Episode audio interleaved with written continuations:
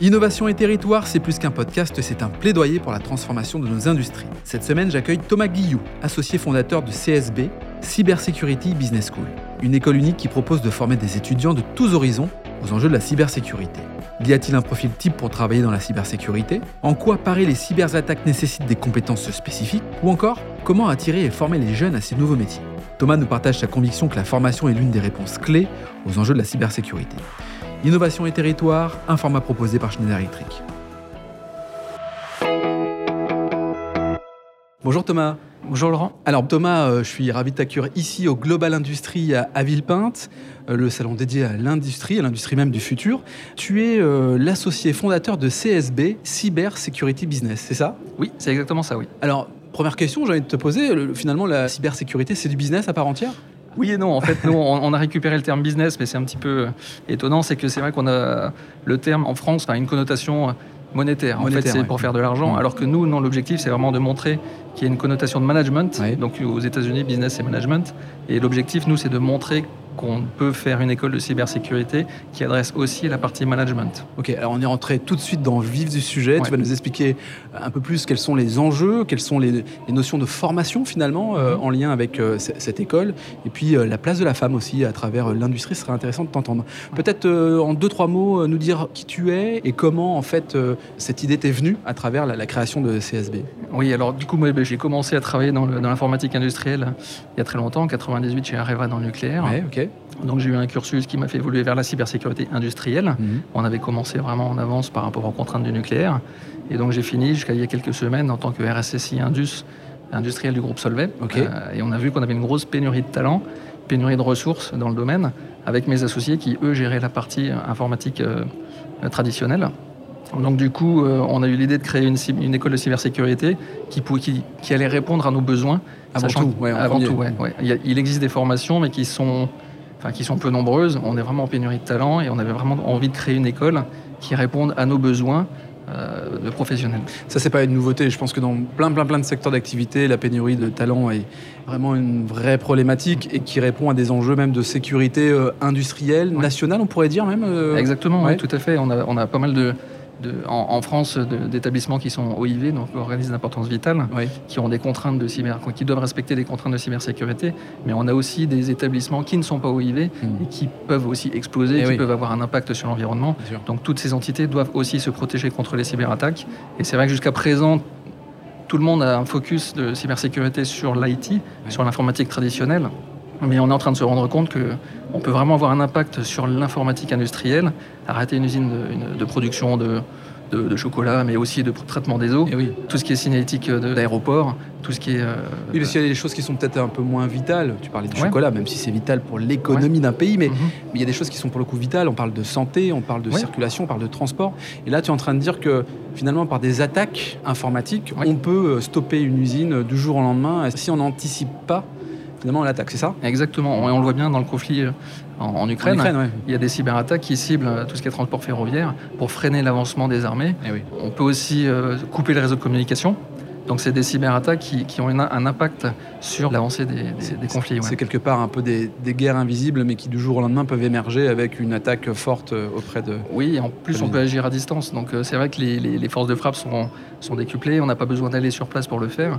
Et les, les attaques peuvent être préparées en amont parce qu'on peut être compromis sans s'en rendre compte, sans le savoir. Mm. La plupart du temps, on se focalise sur le ransomware, donc il chiffre le, PC euh, pour avoir une rançon, mais on peut très bien être compromis sans s'en rendre compte et on ne déclenche l'attaque que le jour J quand, on a, besoin de, Oui, tu fais bien de le préciser parce que souvent dans les cyberattaques, on peut avoir euh, peut-être alors les spams, c'est peut-être pas une cyberattaque, mais en tout cas c'est le début de l'attaque, les ransomware aussi.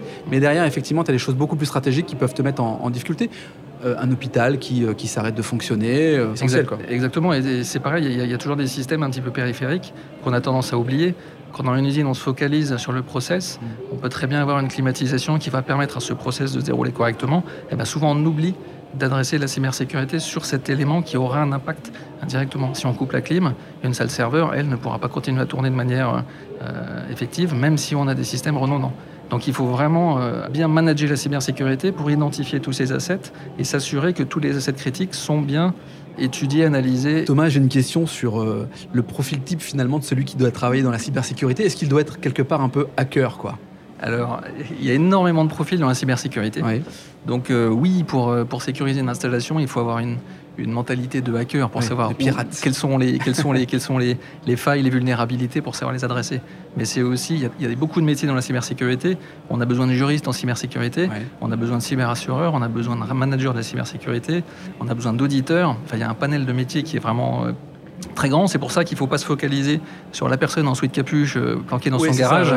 il y en a, mais il n'y a pas que, ça. Donc typiquement, moi j'étais responsable cybersécurité. Mmh. J'ai jamais fait de, de, de pentest, même si je connais tous les principes. Donc le droit, euh, exactement, le, effectivement le codage. Enfin, j'imagine que tous les éléments qui constituent une entreprise, une organisation, euh, sont nécessaires en tout cas pour travailler dans la cybersécurité. Un élément aussi clé sur la place de la femme dans l'industrie, puisque toi tu es plutôt sur la partie cyberindus, c'est comme ça que tu l'appelles. Hein. J'ai le sentiment que c'est euh, hyper ouvert. Alors, est-ce qu'il y a aujourd'hui euh, beaucoup de femmes dans cette industrie-là, dans ce service-là, ou c'est encore un, travail à réaliser pour qu'elles viennent euh, te rejoindre il y a très peu de femmes dans ce domaine. Il y a vraiment un gros travail à réaliser. Par contre, les, portes sont grandes ouvertes. C'est pour ça qu'on a travaillé aussi avec le CF6, le, Cercle des femmes de la cybersécurité, avec qui on échange beaucoup, pour justement présenter les différents métiers et leur montrer que c'est accessible et c'est pas uniquement fait pour des hommes. Donc, à l'école, on a des candidates qui ont vraiment le bon profil enfin, qui sont juristes, qui veulent se lancer dans la cybersécurité.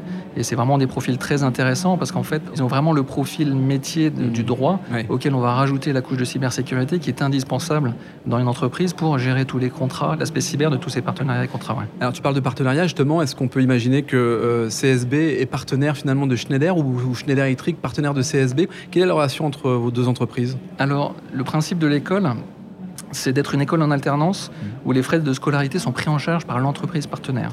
Donc on a un panel d'entreprises partenaires. Donc nous, quand on voit un alternant arriver, on passe un entretien avec lui, avec notre casquette de RSSI, en disant lui, je le verrais bien faire du pen test chez Intel, ou je le verrais bien manager de la cybersécurité chez Intel, sachant qu'on connaît déjà bien ces entreprises partenaires parce qu'on les côtoyait avant. Et donc du coup, on le guide, on dit, bah, tiens, on te verrait bien chez Intel pour faire tel métier. Après, il nous dit, il veut faire de l'outil, enfin de l'indus ou pas, il veut faire de la gouvernance ou pas. Et donc on l'oriente. Et donc après, nos entreprises partenaires partenaires réceptionnent les profils on leur présente et ils passent un entretien et du coup ces entreprises valident ou pas l'arrivée de ce, cet alternant. un grand classique dans la méthode de recrutement des alternants. Sachant que en fait ce sont les entreprises qui prennent en charge la formation donc du coup les étudiants eux ne, payent pas euh, les frais d'entrée. Et autre point à signifier c'est euh, on ne se focalise pas non plus sur un diplôme d'entrée parce qu'il y a des profils vraiment atypiques hmm. euh, qui n'ont pas forcément un bac scientifique avec une école d'ingénieur. Alors évidemment les bacs scientifiques et écoles d'ingénieur correspondent, enfin, sont, sont les bienvenus mais il y a aussi d'autres profils qui n'ont pas ces caractéristiques, qui sont très intéressants, qui ont un bon background et qui, sont les bienvenus dans, dans l'école. Donc pas de frein, euh, pas de frontières, pas de limite à, se mettre. Finalement, il y a une possibilité à, intégrer cette filière de la cybersécurité. Des entreprises qui sont en demande, comme Schneider Electric euh, et, certainement d'autres. Exactement. Une école dédiée à cela. Tu es basé à, Lyon, c'est ça? Donc l'école est basée à Lyon. Après, moi, je suis basé à Bruxelles, je bouge pas mal, mais euh, en fait, on est basé à Lyon.